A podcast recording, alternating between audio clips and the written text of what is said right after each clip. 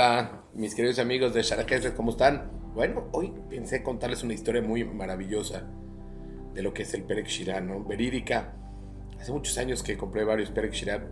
Me regalaron en Israel un panfleto de toda la gente, lógicamente sin nombres, del que les ha pasado milagros con el Perek Shirah.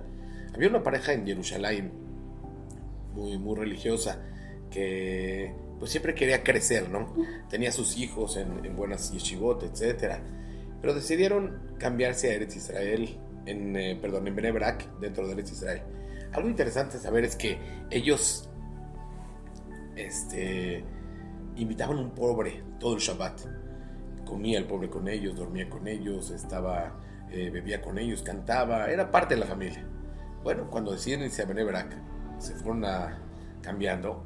Y allí en Benebrak, la primera noche, se dieron cuenta con una sorpresa muy grande, que había alacranes. El niño grita de una, desde una recámara, mira papá, mamá, hay alacranes. Bueno, fueron a checar a ver qué pasaba con los alacranes. De repente los demás cuartos encontraron alacranes. Al otro día llamaron a una compañía de fumigación, donde fumigó, pero no sirvió para nada. Seguían aumentándose más cada vez los alacranes. Y era algo muy triste. Pues ellos habían dejado su casa en Yerushalayim para irse a para ser un poco más religiosos y encontraban su casa llena de alacranes.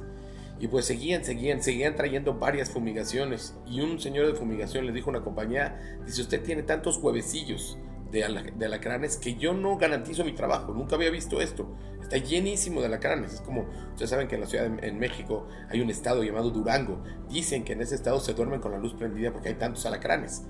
Y dice que, que Hashem hizo al alacrán. Y como todo mundo lo mata, tiene 70 huevecillos, deja 70 huevecillos cada alacrán, para que no se extinga la especie.